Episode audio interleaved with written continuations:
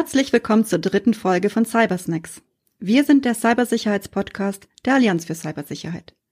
Jeden Monat sprechen wir mit Experten aus der IT und der Wirtschaft und beleuchten die unterschiedlichsten Themen aus verschiedenen Blickwinkeln. An dieser Stelle möchten wir uns herzlich für das Feedback bedanken, das uns jetzt schon per Mail und über die sozialen Medien erreicht hat. Die ersten beiden Folgen haben unter anderem den Anfang und den Ist-Zustand der Allianz für Cybersicherheit beleuchtet. Nun wollen wir in der dritten Folge mehr über die Heimat der ACS, das Bundesamt für Sicherheit in der Informationstechnik, das BSI, erfahren und vielleicht einen Blick in die Zukunft der ACS werfen. Unser letzter Gast, Herr Wintergerst, hat uns eine Botschaft für die aktuelle Folge mitgegeben, die wir im weiteren Verlauf übergeben werden. Er hat den virtuellen Staffelstab an den Präsidenten des BSI übergeben und so freuen wir uns besonders, heute Herrn Arne Schönbum zu Gast zu haben. Nach seiner langjährigen Karriere in der Wirtschaft hat Herr Schönbum am 18. Februar 2016 sein Amt als Präsident des Bundesamtes für Sicherheit in der Informationstechnik angetreten. Und seitdem ist er unter anderem Mitglied des Beirates der ACS. Herzlich willkommen, Herr Schönbohm. Hallo, Frau Pawlowska.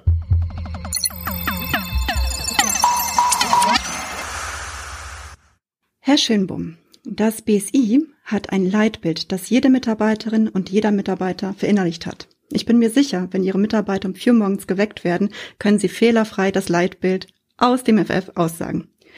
Das Leitbild lautet, das BSI hat den Auftrag, als die Cybersicherheitsbehörde des Bundes Informationssicherheit in der Digitalisierung durch Prävention, Detektion und Reaktion für Staat, Wirtschaft und Gesellschaft zu gestalten. Dieser Auftrag hört sich sehr weit gefasst an. Kann ich mir darunter vorstellen, dass damit auch eine große Aufgabenfülle verbunden ist? Ja, wir haben im BSI sehr viele verschiedene Aufgaben. Das geht über Spezialthemen im Bereich der Kryptographie, über Standardisierungs-Zertifizierungsthemen, über Zulassungsthemen, über den Schutz der Bundesverwaltung, Unterstützung der Länder, bis zu den Themen natürlich gerade auch Ausbau der Beziehungen zu der Wirtschaft über die Allianz für Cybersicherheit, aber natürlich auch dem digitalen Verbraucherschutz. Diese breite Masse der Aufgaben erledigen wir als Kompetenzstelle des Bundes das BSI ist die Cybersicherheitsbehörde des Bundes und somit unterstützen wir alle Ressorts, ob das ist Gesundheit, Verkehr, Wirtschaft, alle anderen, zu allen Fragen der Informationssicherheit. Und neben diesem Thema ist es natürlich wichtig, das kann man nur dann erfüllen und erschaffen, wenn man eine integrierte Wertschöpfungskette der Cybersicherheit hat. Integrierte Wertschöpfungskette der Cybersicherheit heißt, dass wenn wir einen Cybervorfall haben, dass dann praktisch dieser eingesetzt wird, um ihn erstmal zu beheben, zu helfen, sogenannte Mobile Incident Response Teams vor Ort zu schicken, um den Patienten in Anführungsstrichen in eine stabile Seitenlage zu bringen, aber auch, dass man dann dort das einfließen lässt in Fragen der Standardisierung, der Zertifizierung, der Zulassung, aber natürlich auch Beratung der Wirtschaft. Und das ist uns ein ganz wichtiges Thema, dass wir das nicht als Selbstzweck tun, sondern dass wir Deutschland digital sicher gestalten, weil wir sind das BSI. Dieses breite Aufgabenspektrum und die integrierte Wertschöpfungskette, die Sie hier wunderbar nachgezeichnet haben, die machen es ja schon deutlich. Das BSI ist ein zentraler Akteur, um Cybersicherheit in Deutschland zu gestalten. Dies ist in den letzten Jahren auch für die Öffentlichkeit sichtbarer geworden. Das spiegelt sich unter anderem auch an dem personellen Zuwachs. Welche Vorteile, Herr Schönbum, hat es, eine so zentrale und thematisch vielfältige Institution für Cybersicherheit zu sein? Und welche Herausforderungen bringt es mit sich? Wir haben im Bereich der Digitalisierung eine sehr hohe Innovationsgeschwindigkeit. Sie müssen sich überlegen, James P. Appleberry, langjähriger Präsident des amerikanischen Hochschulverbandes, hat gesagt, das Wissen der Welt hat sich von 1750 bis 1900 verdoppelt, dann von 1900 bis 1950 und derzeit zwischen alle fünf und acht Jahre. Wenn ich hingehe und sage, ich mache dann dieses Wissen, was dort in der Welt verfügbar ist, wird umgesetzt in neue Produkte, neue Leistungen, in neue digitale Produkte und Leistungen. Digitalisierung, Vernetzung, Verknüpfung, Austausch ist ein wesentlicher Innovationstreiber für die Digitalisierung insgesamt. Und darum ist natürlich wichtig, dass Sie eine zentrale Kompetenzstelle haben, die nicht alles alleine macht, aber die darauf spezialisiert ist, zu allen Fragen der Informationssicherheit Egal, ob es um gesundheitliche Fragen der Informationssicherheit, denken Sie an Herzschrittmacher, anderes Sicherheit von Medizinprodukten. Ob es um Themen des autonomen Fahrens geht, denken Sie an das Thema, wie schütze ich dann dort dementsprechend äh, meine Automobilhersteller, aber auch die Produkte auf der Straße, die kritische Infrastruktur. Und all diese Fragen, das ist das, was der Vorteil ist, wenn man hier eine zentrale Kompetenzstelle hat.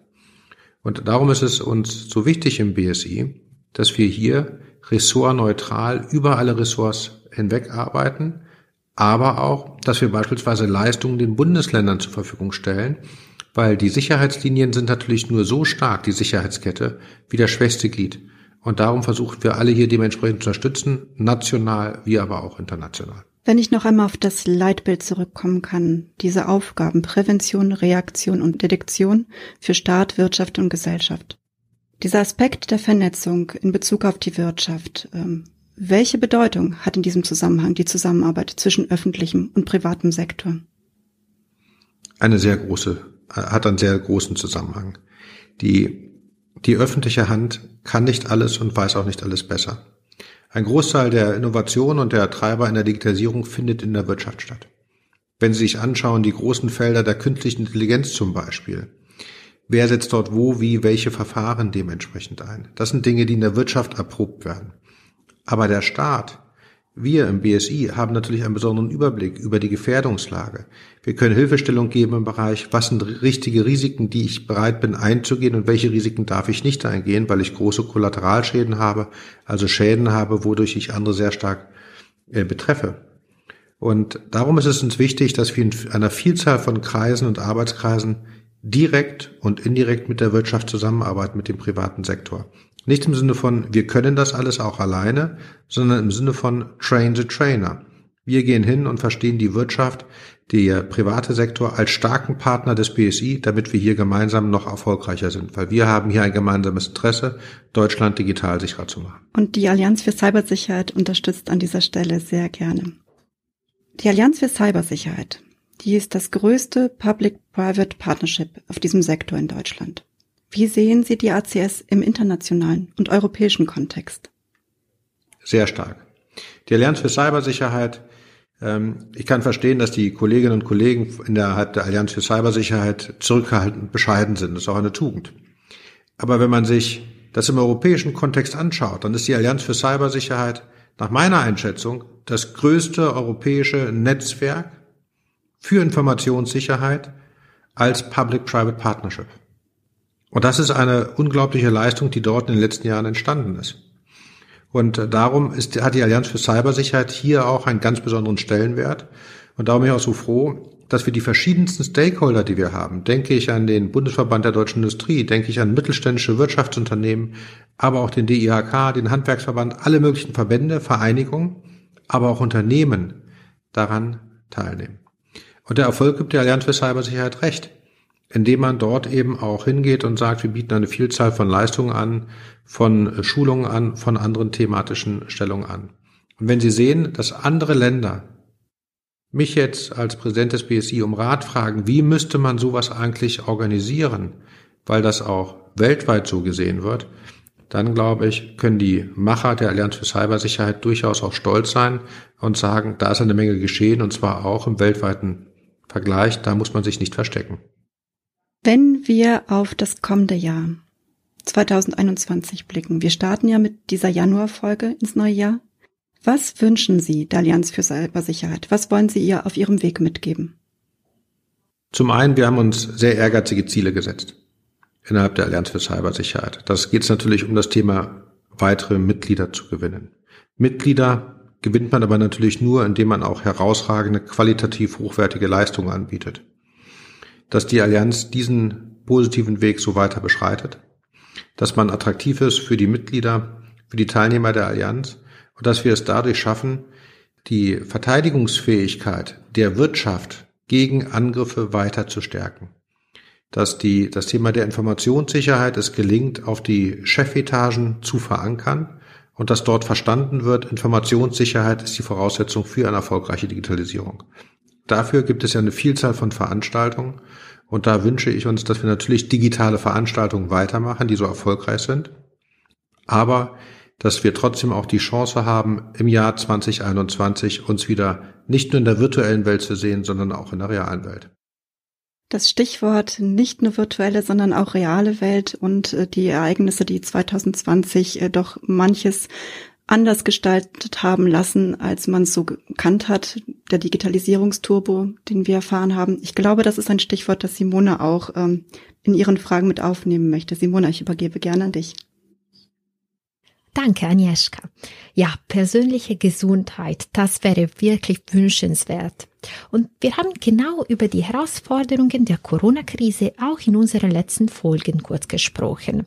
Dort haben wir festgestellt, dass Unternehmen ihren Arbeitsalltag geändert haben. Aber viele Veränderungen hat auch das BSC erlebt. In diesem Zusammenhang, wie gestaltet sich die Arbeit des BSC im New Normal?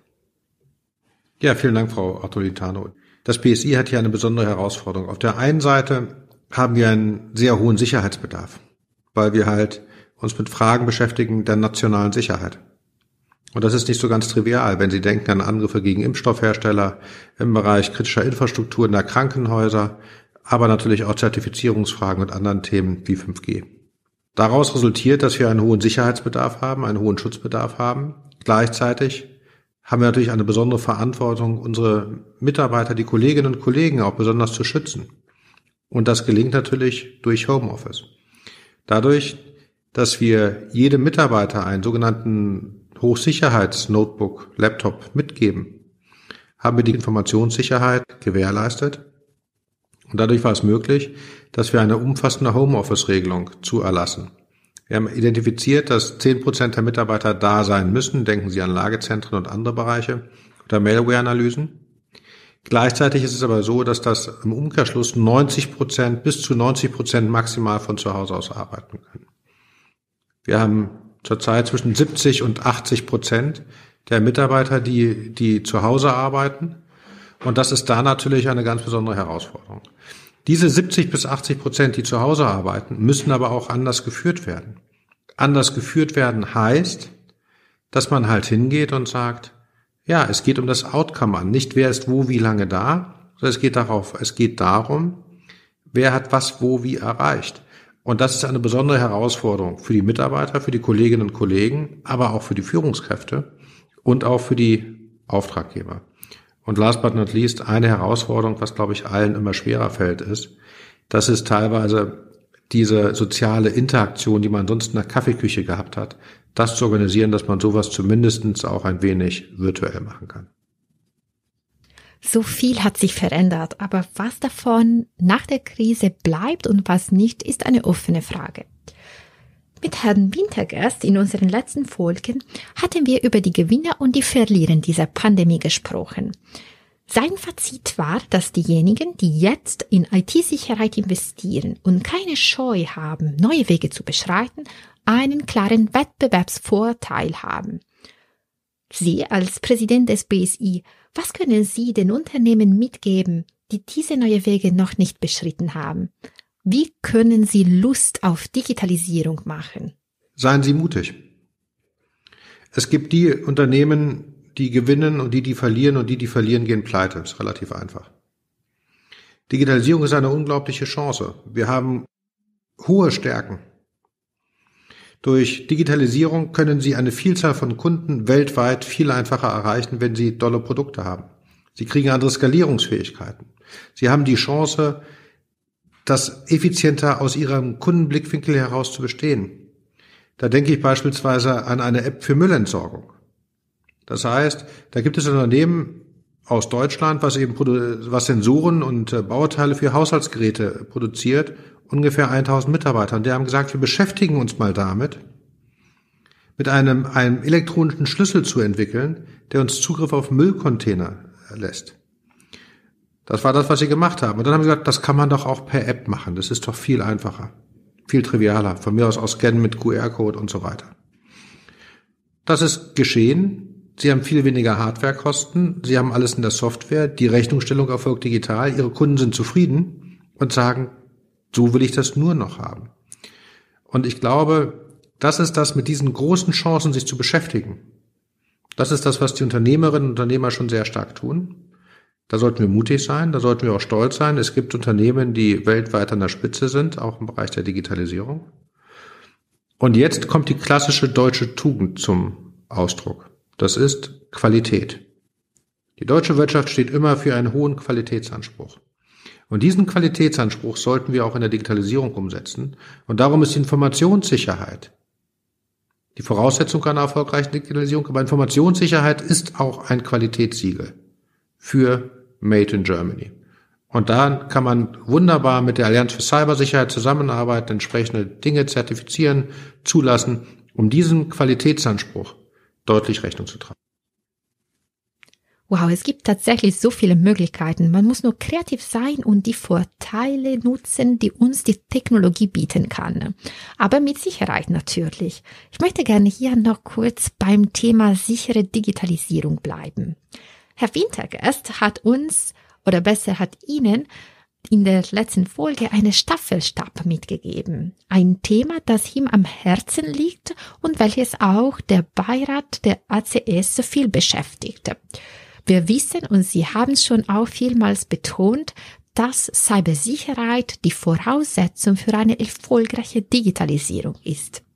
Aber die Frage ist, wie viel Sicherheit braucht es? Wenn wir über Digitalisierungsausgaben sprechen, welcher Anteil des Budgets sollte Ihrer Meinung nach für IT-Sicherheit eingeplant werden? Das ist eine sehr schwierige Frage, die Sie hier stellen. Und ich glaube, da gibt es auch keine pauschale Antwort.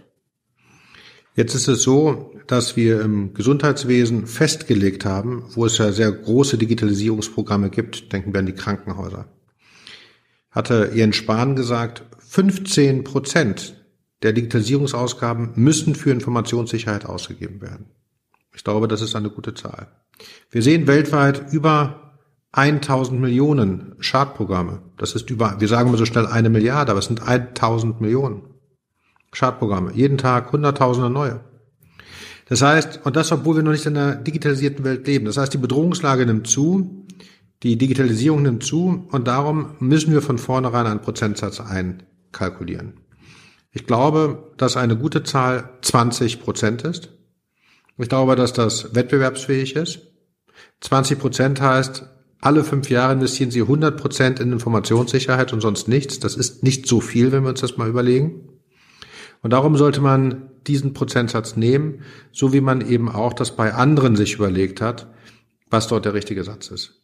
Analysen zeigen, dass das noch ein weiter Weg ist, aber ich glaube, mit den 15 Prozent aus dem Digitalisierungsbereich Krankenhaus sind wir auf einem sehr guten Weg und wir schätzen, dass 20 Prozent im Mittel der richtige Wertmaßstab dafür ist. Vielen Dank, Herr Schönbohm. Äh, zum Abschluss würde ich gerne noch einmal über Deutschland hinaus auf die internationale Zusammenarbeit blicken. Cybersicherheitsvorfälle kennen keine Ländergrenzen. Wie sieht es mit Cybersicherheit aus? Ohne Zweifel ist das BSI im internationalen Kontext eine feste Größe, aber wie sieht da die strategische Zusammenarbeit und Ausrichtung aus? Wir arbeiten sehr stark mit unseren internationalen Partnern zusammen. Beispielsweise habe ich im Dezember vorgestellt das deutsch-französische Lagebild zur Informationssicherheit im Gesundheitsbereich. Weil wir natürlich verschiedene Angriffe haben gegen Impfstoffhersteller, gegen Klinikbetreiber und anderen, die alle relativ deckungsgleich sind. Darum tauschen wir uns sehr stark aus. Wir haben ins Leben gerufen das sogenannte CSIRT-Netzwerk, wo also die verschiedenen europäischen Institutionen sich sehr stark austauschen.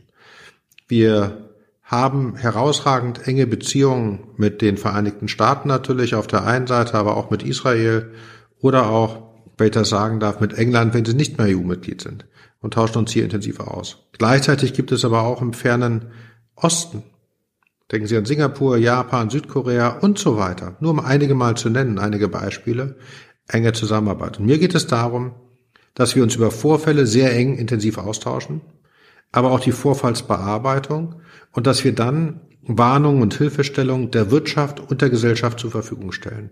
Weil wir haben hier globale Fragen, aber wir sind eine nationale, internationale Größe als BSI, als Cybersicherheitsbehörde des Bundes. Und wir sind mit Abstand die größte Cybersicherheitsbehörde Europas. Und darum wissen wir um unsere Verantwortung und nehmen diese auch sehr ernst wahr. Herzlichen Dank, Herr Schönbohm. Vielen Dank für das spannende und interessante Gespräch, Herr Schönbohm. Ich danke Ihnen sehr.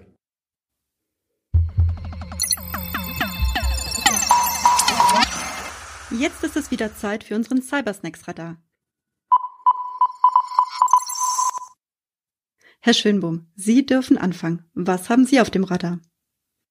Ja, vielen Dank, Frau Pawlowska. Es ist relativ einfach. Wir haben am 16. Dezember ist verabschiedet worden im Bundeskabinett das IT-Sicherheitsgesetz 2.0. Das wird jetzt natürlich dann kommen, dementsprechend in die parlamentarische Verfahren. Und das ist für uns von elementarer Bedeutung, weil es geht ja darum, dass wir die Schutzthemen für die Bundesverwaltung ausbauen, auch die Kooperation mit den Bundesländern, aber auch gerade für die kritischen Infrastrukturen und die Wirtschaft. Und das ist von ganz elementarer Bedeutung, dass wir das gut durch das Parlament bekommen, zum einen. Das zweite ist, das BSI feiert 30 Jahre Jubiläum. Wir werden 30. Und das wollen wir natürlich auch feiern im äh, Februar in einer rein virtuellen Veranstaltung, kombiniert mit dem Deutschen IT-Sicherheitskongress, einem Grußwort der Bundeskanzlerin. Und das wird natürlich eine Vielzahl von Kapazitäten binden im ersten Quartal, ersten Halbjahr diesen Jahres. Vielen Dank, Herr Schönbohm. Simona, was hast du auf dem Radar? können wir sagen, dass der 16. Dezember der Tag für die Cybersicherheit war. Also am 16. Dezember hat die Europäische Kommission auch die europäische Cybersicherheitsstrategie vorgestellt. Eine Strategie für die digitale Dekade der Europäischen Union. Es gibt dort so viele verschiedene Punkte, aber ein Punkt möchte ich gerne hier kurz erwähnen. Äh, die unter anderem die Europäische Kommission schlägt vor, die Zweiteilung zwischen Online- und Offline-Welt sowie die isolierte Betrachtungsweise zu überwinden. Das durch zwei neue Richtlinien. Eine hatte ich schon auch im Oktober erwähnt, das ist die überarbeitete NIS-Richtlinie und die zweite äh, ist eine neue Richtlinie über die Widerstandsfähigkeit kritischer Einrichtungen.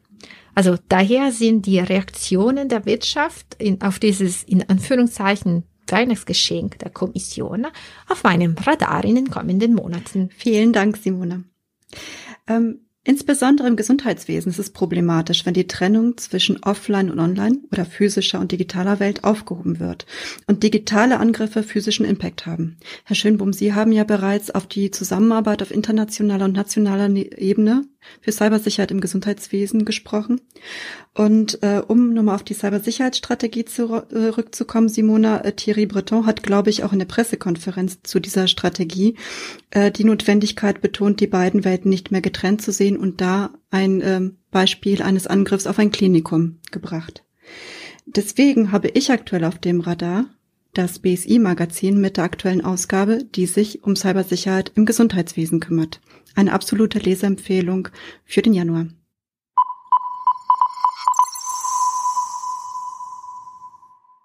An dieser Stelle möchte ich mich ganz herzlich für die, fürs Zuhören bedanken.